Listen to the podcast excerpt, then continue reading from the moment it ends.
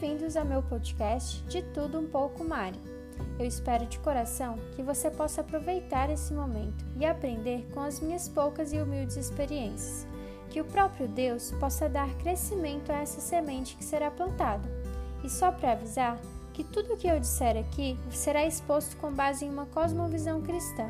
Então não seja injusto, essa é a minha visão de mundo. Se você gostar, compartilhe com seus amigos.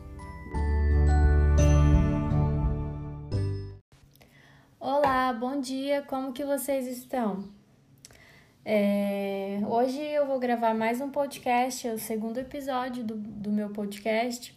E eu tô muito feliz de estar tá podendo fazer esse podcast para vocês, de transmitir um pouquinho das minhas das minhas experiências do dia a dia, né?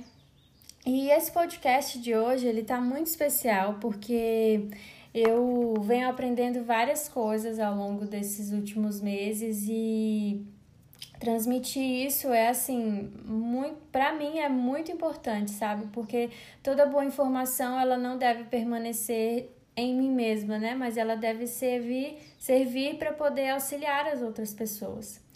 E o podcast de hoje é sobre cinco mentiras que nos contaram a respeito do matrimônio. É, muitas delas tem a ver com o indivíduo, né? Mas no geral, antes de casar, nós ouvimos essas cinco mentiras sobre o matrimônio e pensar assim, de acordo com essas mentiras, é muito perigoso, é muito difícil, torna as coisas mais difíceis e vocês vão entender por quê. É, toda mentira ela é combatida com uma verdade, né? E eu quero trazer para vocês as verdades bíblicas é, que vão combater essas mentiras.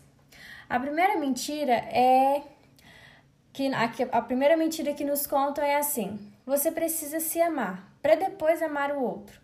E baseado nessa mentira, eles, as pessoas usam o versículo de Mateus 22, do versículo 37 ao 40. Eu vou ler aqui para vocês.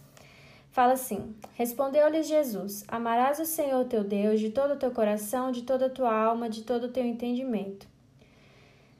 Este é o grande, grande primeiro mandamento. O segundo, semelhante a este, é: amarás o teu próximo como a ti mesmo.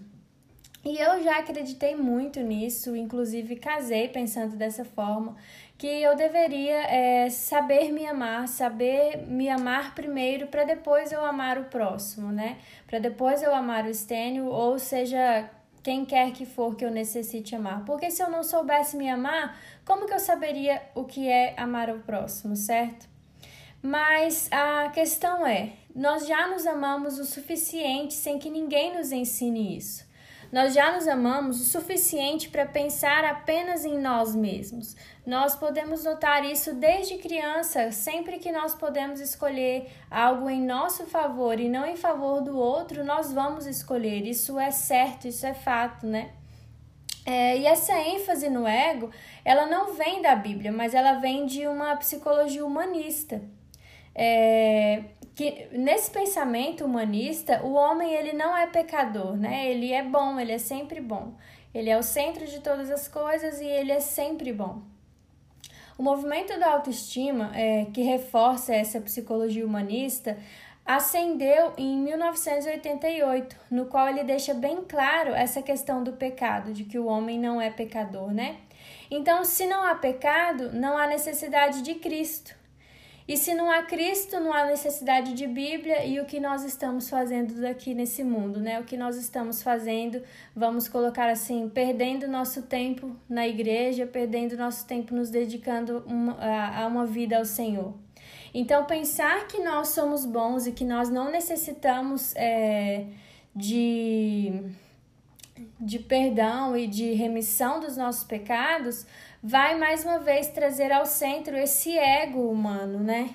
E isso remete lá no Éden, quando a gente pode perceber que desde o início de tudo havia uma rebelião do homem em ser Deus de si mesmo.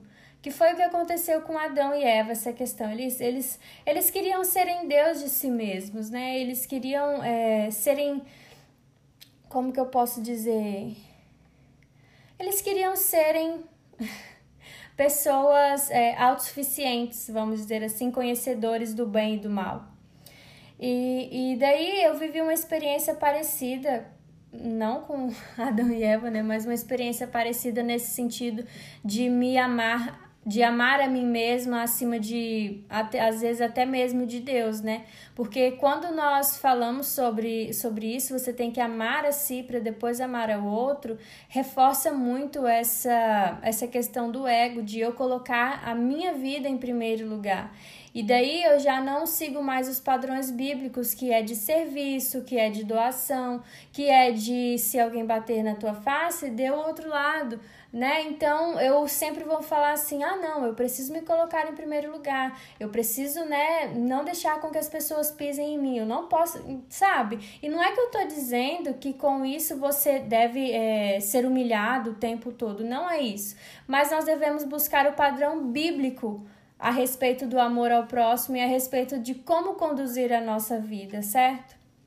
E essa questão de que as pessoas não amam a si mesmos é uma grande mentira, ao meu ver, porque quanto mais nós amamos a nós mesmos, mais nós pensamos em nós mesmos. E a minha experiência nesse sentido foi que eu estava tão focada é, na minha vida, no meu sofrimento, naquilo que eu estava passando, que eu não conseguia mais enxergar para as pessoas que estavam à minha volta. Eu só pensava em mim mesma, no meu sofrimento, na, na minha dor, naquilo que eu estava vivendo, e com isso eu, eu fiz outras pessoas sofrerem. Então, quanto mais eu achava que eu devia amar a mim mesmo, mais eu era egoísta, mais eu colocava as coisas centradas em mim mesmo. E olha o que fala lá em Efésios é, 5,29 fala assim, ó: "Porque ninguém jamais odiou a própria carne, antes a alimenta e dela cuida, como também Cristo faz com a igreja". Então, isso é um fato de que nós amamos a nossa própria carne, que nós cuidamos da nossa própria carne. Então, nós não precisamos aprender a amar a nós mesmos. Nós já nascemos amando a nós mesmos. Nós já nascemos amantes de nós mesmos. Por isso que o grande segundo mandamento é ame ao seu próximo. E daí quando Jesus fala como a ti mesmo significa um grau de intensidade do amor que eu preciso oferecer para esse próximo. Então, assim como você ama você mesmo e se coloca numa posição elevadíssima, coloque também o seu próximo. E nós vamos ver na Bíblia é, em outros versículos, eu vou abrir aqui. É, Lucas 6. Olha o que, que fala lá. Uh, Lucas 6. Ops.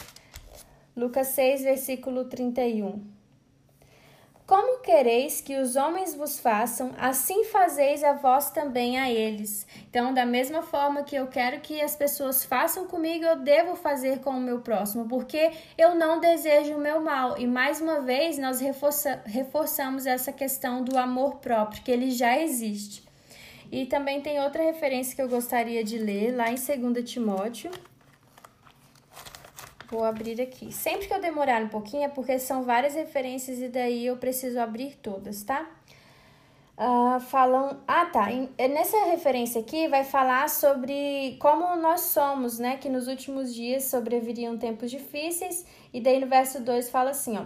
Pois os homens serão egoístas, avarentos, jactanciosos, arrogantes, blasfemadores, desobedientes aos pais, ingratos irreverentes, desafeiçoados, implacáveis, caluniadores, sem domínio de si, cruéis, inimigos do bem, traidores, atrevidos, enfatuados, mais amigos dos prazeres que amigos de Deus, tendo forma de piedade, negando-lhe, entretanto, o poder, foge também destes. E nós vemos que todos esses pecados cometidos aqui nada mais é do que pecados é, que estão ligados a esse amor de si mesmo, a esse, esse egoísmo exacerbado que só pensa em si mesmo, certo?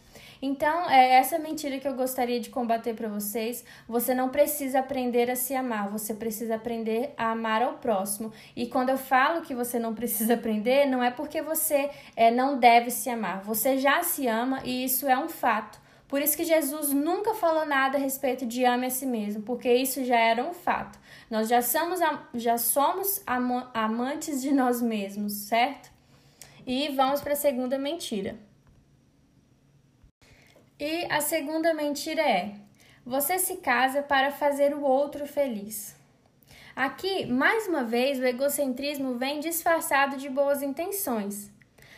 Né? Vamos ver por quê. A felicidade é algo totalmente externo e efêmero, dá e passa. Então, a felicidade é algo extremamente passageiro, ela, ela não, não é algo duradouro, né? E a Bíblia nunca disse que o nosso dever era fazer alguém feliz, principalmente os cônjuges. A Bíblia nunca disse isso. É, como a felicidade é passageira, uma hora eu quero uma coisa e outra hora eu quero outra, imputar ou atribuir essa essa tarefa a alguém é, é, seria um castigo e dos grandes é um castigo, gente. Porque fazer alguém feliz é muito difícil. Uma hora, por exemplo, se, se eu imputar esse, esse, essa tarefa ao estênio, hoje, para eu ser feliz, eu quero uma coisa. Amanhã, para eu ser feliz, eu quero outra.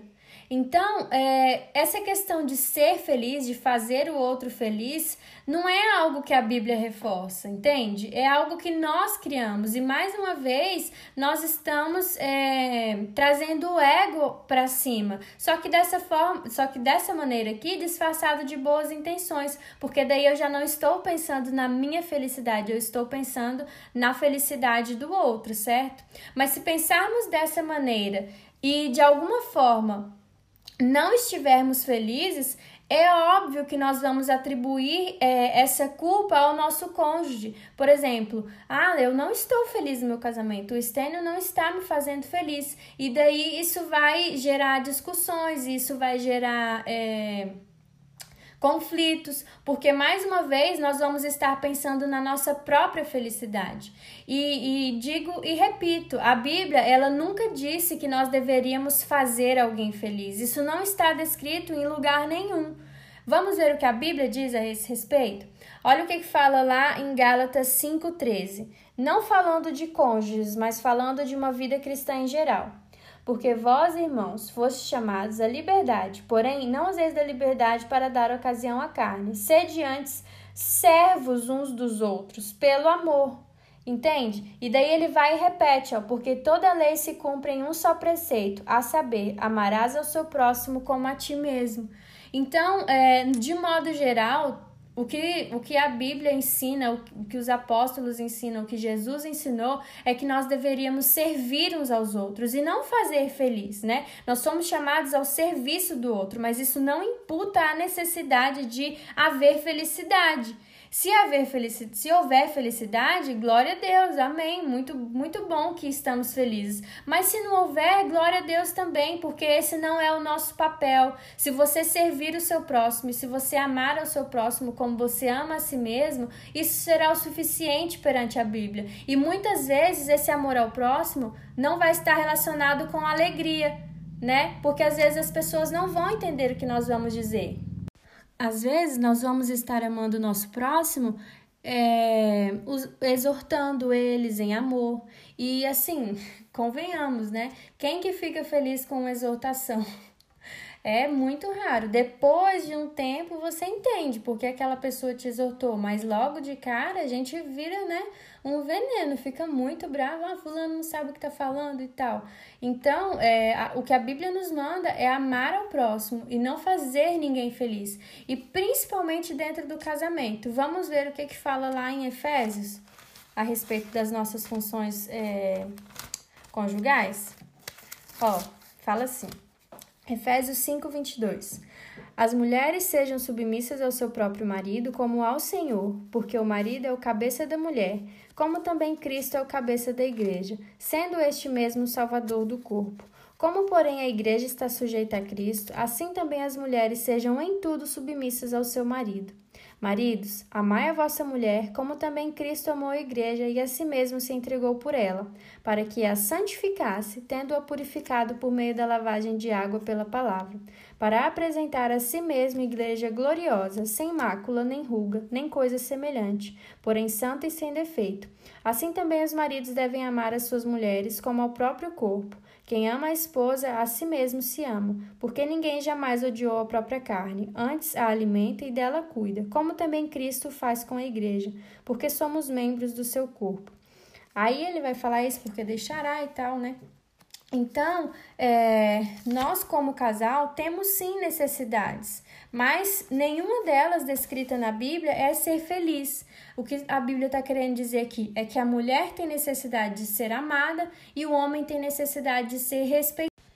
Aqui nesse, nesse texto, nós vemos somente é, essas atribuições que a Bíblia descreve que nós precisamos oferecer ao outro. E nenhuma delas está relacionada à felicidade, porque são verdadeiros, como que eu posso dizer? São tarefas mesmo, né? Coisa que devem, coisas que devem ser cumpridas. Então, nem sempre eu vou estar sendo submissa ao meu marido de forma feliz. Às vezes eu vou estar submissa, sendo submissa ao meu marido somente por obediência, certo? E, e se por algum motivo um dos dois não fizer a sua parte? Vamos ver o que, que a Bíblia fala a respeito disso? É, aqui nós vamos para a terceira mentira. Uma das frases que eu mais ouvia quando se falava a respeito dessa missão feminina que é a submissão, era a seguinte: submissão não é obedecer ao homem, submissão não é você, não é essa coisa pejorativa. Submissão é estar sobre a mesma missão, é estar debaixo da missão do homem.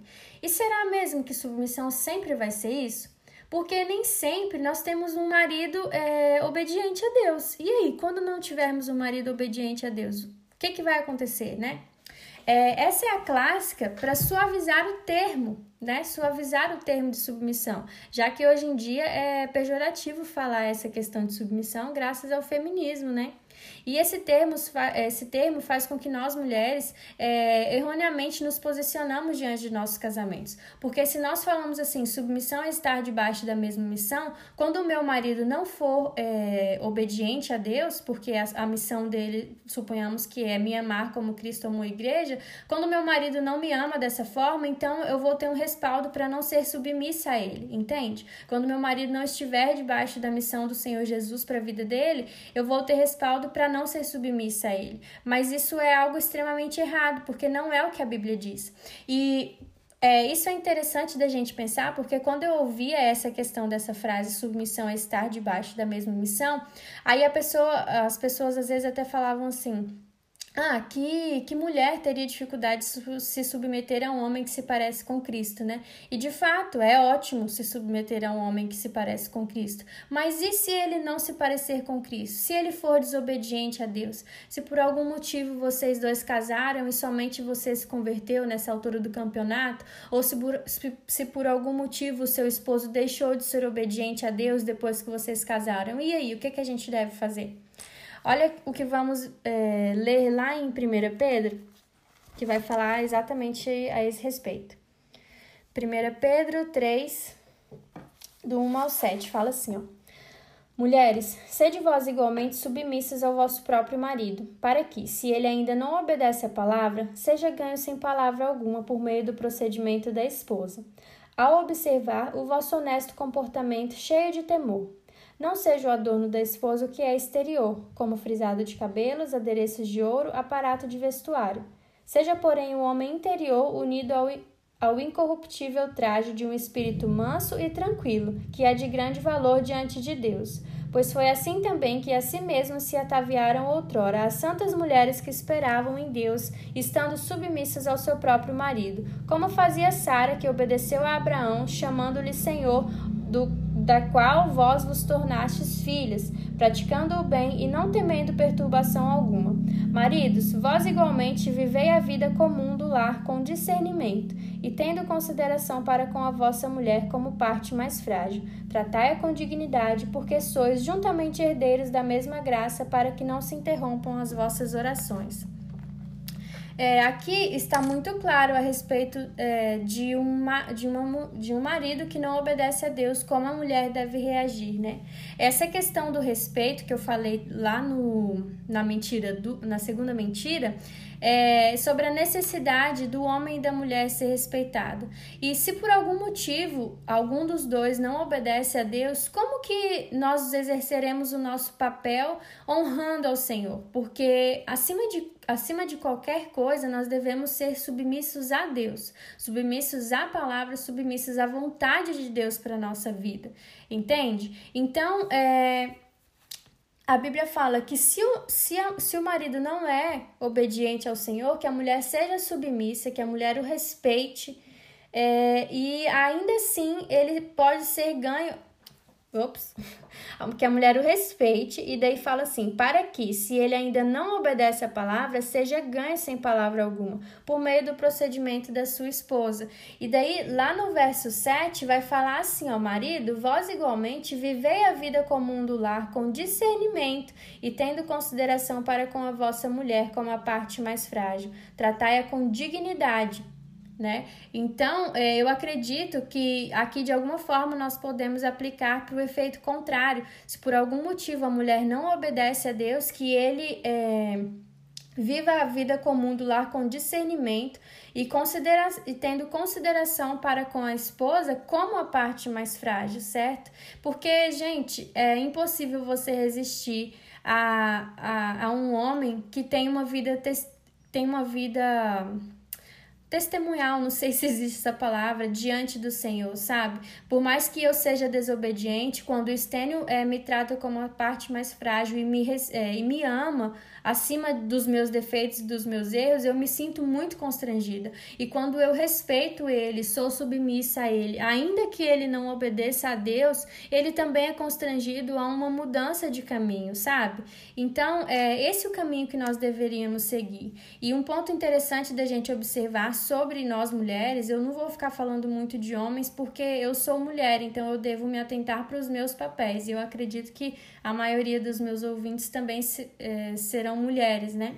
É, uma mulher que não consegue ser submissa ao marido, ao seu próprio marido, dificilmente ela se submeterá a Deus, né? E porque uma coisa que a gente está acostumada a ver é o homem como inimigo. É, a gente é casada com a pessoa, a gente é uma só carne com a pessoa, a gente dorme com a pessoa todos os dias e mesmo assim a enxerga como um inimigo. Primeiro que nós devemos enxergar a pessoa como um irmão em Cristo, sabe? E, e essa piedade, esse, esse amor que nós devemos ter para com o próximo, nós devemos ter para com o nosso cônjuge, entende? E depois tem a questão da submissão, que é um papel feminino. Outra coisa que eu quero deixar claro para vocês também, que a submissão ela não é uma consequência do pecado. Lá em Gênesis é, 2, do versículo 16 ao 17, vai falar assim sobre a, a, a tarefa de guardar o jardim, de não comer do, do fruto proibido e tal, né? Vou abrir aqui para vocês, quer ver? Gênesis 2, do 16 ao 17. A ordem que Deus deu para Adão. Ó, e o Senhor Deus lhe deu esta ordem: de toda árvore do jardim comerás livremente, mas da árvore do conhecimento do bem e do mal não comerás, porque no dia que dela comeres, certamente morrerás. Então, é, Deus deu essa ordem para Adão antes mesmo de criar Eva. E Adão tinha essa responsabilidade de, de liderar Eva, né? De, de estar sobre a Eva. E da mesma forma que Adão recebeu essa ordem de Deus e deveria ser submissa a essa ordem de Deus, Eva recebeu essa ordem de Adão e deveria ser submissa a essa ordem de Adão. Só que aqui a gente vê a primeira vez esses papéis já não sendo cumpridos e olha, olha a bomba que deu, né? Olha tudo que deu. Nós estamos aqui hoje por causa desse acontecimento, né? Nós temos uma vida é, da forma que temos por causa desse, aconteci desse acontecimento. Então, é, a, se Deus estabeleceu papéis são para serem complementares, é porque existe algo especial nisso.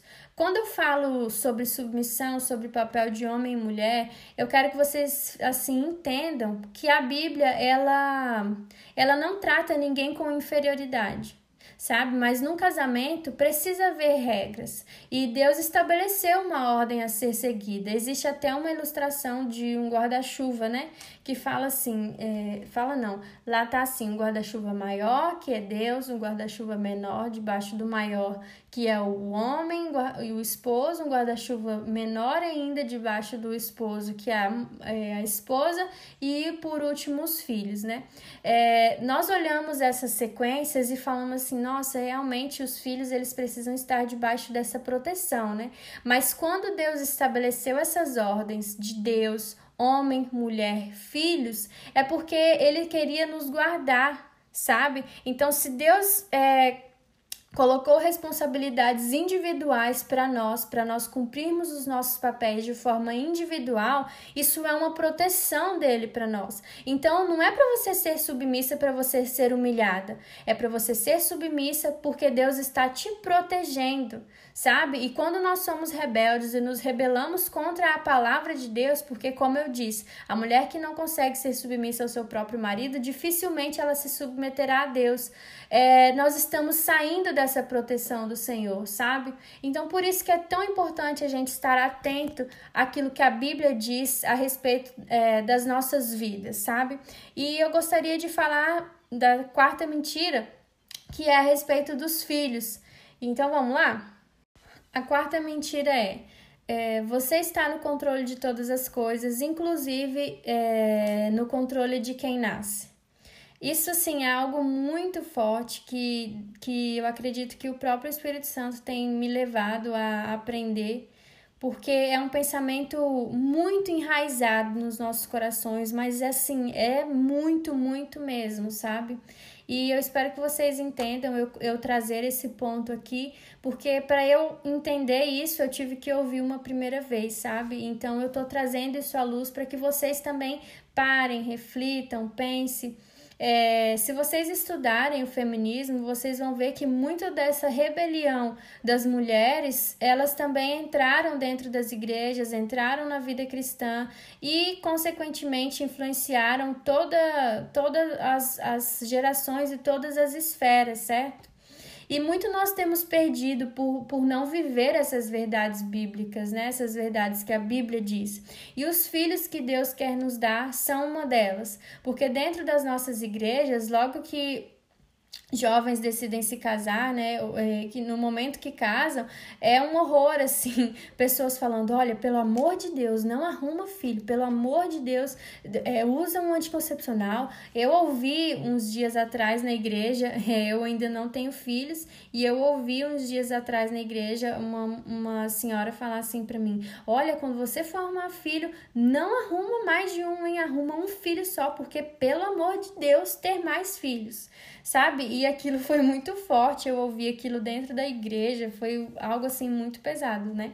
E para evitar essa, essa contracepção, nós temos aí vários métodos, métodos contraceptivos e eu recomendo vocês estudarem sobre esse assunto, sobre esse assunto, porque muitos deles são abortivos e tá assim, bem diante do nosso, dos nossos olhos, mas nós não sabemos e permanecemos na ignorância por não estudar, né? E sem contar no mal que faz muitos deles. Então eu recomendo vocês estudarem sobre isso. E quando nós é, queremos, de certa forma, controlar controlar isso, nós mais uma vez estamos no centro, né? Colocando o homem do centro, no centro, a ponto de querermos controlar até quem nasce. Gente, isso é assim, absurdo. Eu, eu paro para pensar assim, eu, eu fico perplexa porque eu acho absurdo. E para quem não sabe, esse controle de natalidade surgiu na intenção de limitar a reprodução de pessoas consideradas inaptas e também de trazer é, um desafio ao pensamento cristão, criando uma nova moralidade, criando uma nova forma de moral. É, quem começou assim tudo isso, eu acredito que foi o próprio Satanás, mas ele tinha que usar uma pessoa para poder trazer isso ao mundo, né? E ele usou é, sangue, eu acho que é assim que fala o nome dela, mas se não for, me perdoem, porque eu não olhei antes de falar, tá? Então, é, olha o que, que essa mulher disse. O problema mais urgente hoje é como limitar e desencorajar a superfertilidade de deficientes mentais e físicos. É, ela acreditava que as crianças indesejadas eram a raiz de todos os problemas. E então é, ela, ela achava que controlando isso, é, controlando de alguma forma quem nascia, é, ia, ia se resolver essa esses problemas, né? E outra coisa que Sanger queria também era uma purificação da raça, um pensamento bem parecido com o que Adolf Hitler, Adolf Hitler quis lá anos depois, sabe? Se a gente for, a gente olha Adolf Hitler e pensa assim, meu Deus, que ridículo, né? Absurdo, bárbaro e todo tipo de condenação a gente coloca sobre as costas dele. Mas quando a gente para para pensar nos métodos anticoncepcionais, a gente não acha nada demais, porque a gente não estuda sobre isso, né? A gente somente engole aquilo que as pessoas nos colocam, mas a intenção de Sanger era realmente essa purificação da raça, era, era fazer com que só nascessem pessoas perfeitas aos olhos dela, né? E o que a Bíblia vai totalmente contra. A Bíblia nunca, nunca diz que uma pessoa era imperfeita porque ela tinha algum tipo de deficiência. Inclusive, quando é, Jesus fala lá com o cego de nascença, né? Muitas pessoas acham que é pelo pecado dos seus pais, e daí Jesus fala: não, é para minha glória, é para a glória de Deus. Então, é tudo o que acontece assim é para a glória de Deus. E olha o que, que a Sangue falou também. É, a coisa mais misericordiosa que uma família numerosa pode fazer às suas crianças é matá-las. Então, aqui é, nós vemos assim coisas muito sérias se vocês forem estudar é, sangue se vocês forem estudar o Planned Parenthood é, lá de Stanton assim são coisas seríssimas sabe? Mas eu recomendo que vocês estudem se aprofundem e também estudem o que a, a Bíblia diz a esse respeito. E olha o que, que a Bíblia fala a respeito dos filhos lá em Salmo 127 é, herança do 127:3. Herança do Senhor são os filhos, o fruto do ventre, o seu galardão. Como flechas na mão do guerreiro, assim os filhos da mocidade. Feliz o homem que enche sua aljava. Não será envergonhado quando pleitear com os inimigos à porta. Por muitos anos, essa questão de ter muitos filhos foi algo de honra, né? Aqui, principalmente, ele está falando sobre um uma questão de uma guerra que eles vão enfrentar com os inimigos, então as famílias numerosas elas teriam mais, é, elas não seriam envergonhadas provavelmente porque elas ganhariam essa guerra porque teriam muitos filhos, né? Teriam muitas heranças de Deus. Então, se a gente for pensar naquilo que a Bíblia diz sobre filhos, herança do Senhor são os filhos, é, é muito sério, sabe? E quando eu li isso aqui depois de muitos anos, vi esses dias agora, eu fiquei pensando assim, Senhor, será que a, se a sua herança fosse qualquer outra coisa, eu rejeitaria como eu rejeito os filhos que o Senhor quer me dar? Eu faria a qualquer custo essa prevenção? Se a sua herança fosse qualquer coisa, eu diria, Senhor, eu não quero não. E, e de alguma forma eu rejeitaria essa herança, né? Então é algo que eu quero desafiar vocês a pensarem, a refletirem sobre, a colocarem diante de Deus e pedir ao Senhor né, para ajudar você. Sonde o seu coração e reflita por quais motivos você não querem ter vocês não querem ter filhos e estudem também, porque nós pensamos como pensamos e do jeito que pensamos, né? A Sanger ela não conseguiu uma purificação da raça, mas esse pensamento tem se intensificado nas nossas igrejas, né? E, e foi criado sim uma nova moralidade, porque hoje nós, nós rejeitamos os filhos que Deus quer nos dar. Então, é assim, tristemente, né? É, algo novo foi criado e por mais que ela não tenha conseguido essa purificação da raça que ela tanto disse lá no início, ela conseguiu criar essa nova moralidade e hoje nós não enxergamos mais filhos a respeito é, com a luz da Bíblia, certo? Então eu quero, assim, isso eu quero trazer luz ao coração de vocês e que vocês possam refletir sobre. É, por favor, eu não quero imputar sobre ninguém culpa, eu não quero é, trazer sobre ninguém é, um peso, mas a palavra ela liberta e se por algum motivo o Espírito Santo achar por bem nos libertar desses pensamentos, por que não, né? Eu quero viver uma vida de acordo com aquilo que a palavra diz. Você também não quer? Então, vamos para a quarta, não, quinta e última mentira. A quinta e última mentira é algo que eu ouvi também dentro de, da igreja é, de pessoas cristãs que fala assim. e nós vemos também vários vídeos na internet sobre isso, né? É, dentro de quatro paredes pode tudo, ou seja, o casal casado pode tudo dentro de quatro paredes. É, junto com essa nova moralidade que a Sanger falou lá no início, veio também muitas outras coisas, porque lá foi assim o o início dessa ascendência do feminismo, né? E o feminismo ele só foi vamos dizer assim, da, lapidando as suas ideias conforme os anos foram passando. E daí, onde é, essa nova moralidade objetifica os filhos, a revolução sexual, anos depois, objetificou o sexo, né? E daí, é, nesse cenário, o sexo não é mais somente para reprodução, é, mas também para prazer hedonista. É, é, óbvio que Deus criou o sexo para o prazer do casal, porque senão não era bom. Mas Deus criou também com uma finalidade específica, né? E uma coisa que nós precisamos assim colocar na nossa mente é que é Deus quem dá a vida, sabe? Uma amiga uma vez me disse essa frase num tempo que eu tinha assim, apesar de sempre querer ter filhos, é, por um momento assim eu sempre tive muito medo, eu sempre assim ficava naquela coisa com medo e, e mas era um medo muito grande, vocês não estão entendendo. E daí ela falou assim: "Mari, coloca na sua cabeça, é Deus quem dá a vida". Se ele achar por bem gerar uma vida através de você, de vocês hoje, é ele quem dá a vida, não se preocupa, sabe? E aquilo acalentou meu coração na época e eu gravei isso. Até hoje eu lembro disso, né, de forma muito intensa. E, mas voltando, né? Aqui nesse cenário que eu estava falando, onde o sexo foi objetificado, é, ele era para prazer hedonista, né? Mais uma vez o homem sendo colocado no centro.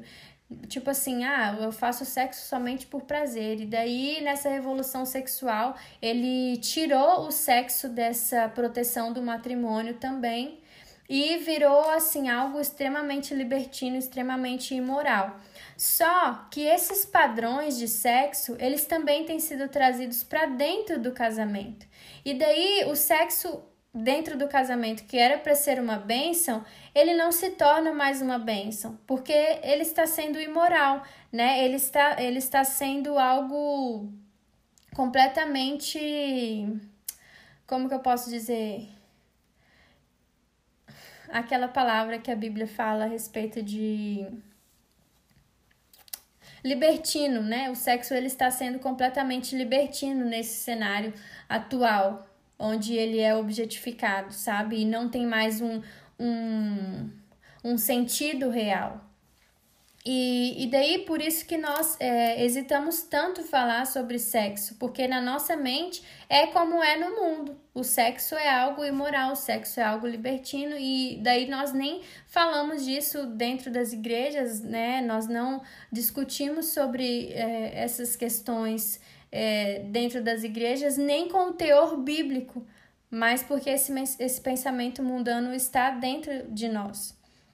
É, e uma coisa interessante da gente pensar é que não há pureza nas nossas relações sexuais, porque não há pureza na nossa vida em geral, certo? Os nossos pensamentos não são puros, os nossos pensamentos são impuros e nós não lutamos nem um pouco para que eles se tornem puros, certo? É algo que acontece muito. Inclusive, é, eu ouço várias, várias amigas, várias não, né? Mas algumas amigas às vezes compartilham comigo, compartilharam comigo, assim, essa questão de ter uma vida sexual ativa no namoro. E, e daí eu até falei assim, olha, é, e, daí, e elas falaram assim, ah, eu preciso me casar para poder consertar a minha vida. E eu falei assim, olha, fulano, é, não adianta você achar que o casamento vai redimir o seu pecado, porque para todo pecado nós precisamos de remissão, nós precisamos do sangue de Jesus derramado sobre esse pecado. Então, é, se nós estamos tendo é, uma vida de forma errada, não é querendo fazer algo certo para poder consertar isso que vai funcionar. Nós precisamos pedir perdão a Deus, pedir a, a, a, a cobertura de Deus sobre esse pecado e não fazer novamente, entende? Então, é, não, não queiram usar um, uma coisa boa, que é o casamento, para redimir o pecado. Remissão de pecados vem através do sacrifício de Cristo. Então, peça perdão, né? Se coloque diante de Deus e, e tente viver uma vida diferente. Mas sobre o que eu estava falando a respeito do sexo no casamento, é, eu já ouvi de pessoas cristãs uma frase que é bem chocante, e, e essa pessoa falou para mim assim: é, ah, você tem que. Você tem que ser. Tipo assim, eu nem gosto de falar porque é algo muito estranho mesmo. Você, tipo, tem pro seu marido, você pode ser vagabunda, você pode ser vadia, você pode ser safada, você pode isso e aquilo, né? E daí eu ficava com aquilo na cabeça. E assim, é o que eu tô falando, todos esses pensamentos, todas essas mentiras, eu acreditei nelas. Só que para toda mentira tem uma verdade, uma verdade bíblica, né? Então, quando o Senhor veio desconstruindo na minha mente essas mentiras, ele veio desconstruindo com verdades que estão descritas na, na palavra. E a Bíblia não diz é, não diz isso, olha, no, no namoro você tem que ser puro, porque a Bíblia é muito clara a respeito dessa questão de pureza, né, e de santificação. Mas no casamento, no casamento você pode ser imoral, você pode ser libertino, afinal, você já está casado mesmo. Não é isso que a Bíblia diz. Vamos ver o que, que a Bíblia fala para nós a esse respeito? Olha lá em Mateus, é, Mateus 5, 8. É, ah, tá. Tá falando das bem-aventuranças e aqui vai falar assim, ó. Bem-aventurados os, limp, os limpos de coração, porque verão a Deus. Então, tá bem claro o que fala nesse versículo. E lá no, no mesmo capítulo, no versículo 48, fala assim, ó. Portanto, sede vós perfeitos, como perfeito é o, pai, o vosso Pai Celeste. Algumas versões vai falar é, sede santos, né? Portanto, sede santos, como é, santo o vosso Pai Celeste. E daí eu gostaria de ler mais umas referências que está lá em 1 Tessalonicenses. É, 1 Tessalonicenses, versículo 4 capítulo 3. Pois esta é a vontade de Deus, a vossa santificação, que vos abstenhais da prostituição, que cada um de vós saiba possuir o próprio corpo em santificação e honra, não com desejo de lascívia, como os gentios que não conhecem a Deus, que e que nesta matéria ninguém se ofenda nem defraude a seu irmão, porque o Senhor contra todas estas coisas, como antes vos avisamos e testificamos, claramente é vingador porquanto Deus não nos chamou para a impureza, e sim para a santificação. Então, essa palavra aqui, é... Paulo, ele não, ele não disse se era para casados ou solteiros, ele disse que era para todos os irmãos. Sede santos, né? É, é, busquem uma vida purificada, não cometendo é, lascívia, não cometendo defraudação. Então, Paulo está falando aqui para todos, inclusive para os casados. Então, nós devemos buscar essa vida santificada diante de Deus, sabe? Não enxergar o sexo como algo profano, como algo imoral, sabe? É purificando os nossos pensamentos no Senhor. E eu gostaria de ler mais uma referência que está lá em Hebreus, Hebreus 13, 4, que fala assim, ó. Digno de honra entre, todas as, entre todos seja o matrimônio, bem como o leito sem mácula, porque Deus julgará os impuros e adúlteros. Então, aqui também é muito claro que o leito, o leito matrimonial deve ser sem mácula. Eu vou, eu vou ler uma, uma outra versão aqui para a gente poder ter uma, uma noção melhor do que está escrito. Ó, primeira Hebreus, quer dizer, primeira Hebreus. Cadê? Hebreus 13. Vou ler uma nova tradução na linguagem de hoje. Pra gente ver o que que diz, ó. Que o casamento seja respeitado por todos e que todos os maridos e esposas sejam fiéis um ao outro. Deus julgará os imorais e os que cometem adultério. Vamos ver uma NVI? Opa, em inglês não, né? Cadê? Parece que quando a gente quer achar as coisas, some. NVI. Ó, o casamento deve ser honrado por todos, o leito conjugal conservado puro, pois Deus julgará os imorais e os adúlteros. Então, aqui a gente vê muito claro, né, que o, o leito conjugal deve ser conservado puro, sem mácula, né? É, mas isso não significa que o sexo marital deve ser frio e indiferente, aquela coisa sem graça, né? Isso não, não é o que está dizendo aqui. Mas é, que as nossas vidas não sejam pautadas nos filmes pornográficos e as cenas de Hollywood, daqueles romances de Hollywood. mas que seja pautado na palavra, né? Que que seja pautado naquilo que a Bíblia diz. E se nós buscarmos encher os nossos pensamentos do que diz lá em Filipenses 4:8, sempre seremos assim plenamente satisfeitos com o padrão de Deus para o sexo marital. Então, se nós buscarmos ter, termos uma vida pura diante de Deus, com bons pensamentos, santificada, nós seremos é, satisfeitos com aquilo que Deus criou para o sexo no casamento, sabe?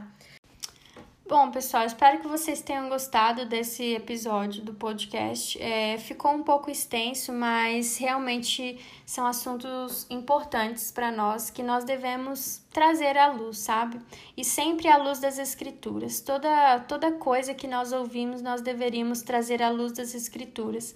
Por muito tempo eu acreditei nessas mentiras porque eu não, não busquei saber o que, que a palavra dizia, sabe? Eu, eu acreditei naquilo que eu ouvi. Então, vocês também, tudo que eu disse aqui, vão para a Bíblia, procurem é, ler o que a palavra diz a respeito desses assuntos e busquem, sabe, a direção do Espírito Santo mesmo para a vida de vocês, para que nós vivamos uma vida que agrade ao coração de Deus, tá?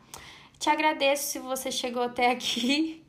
É, e também agradeço por vocês estarem caminhando comigo, tá? Eu espero que dessa forma eu possa estar servindo vocês como irmãos em Cristo mesmo, tá?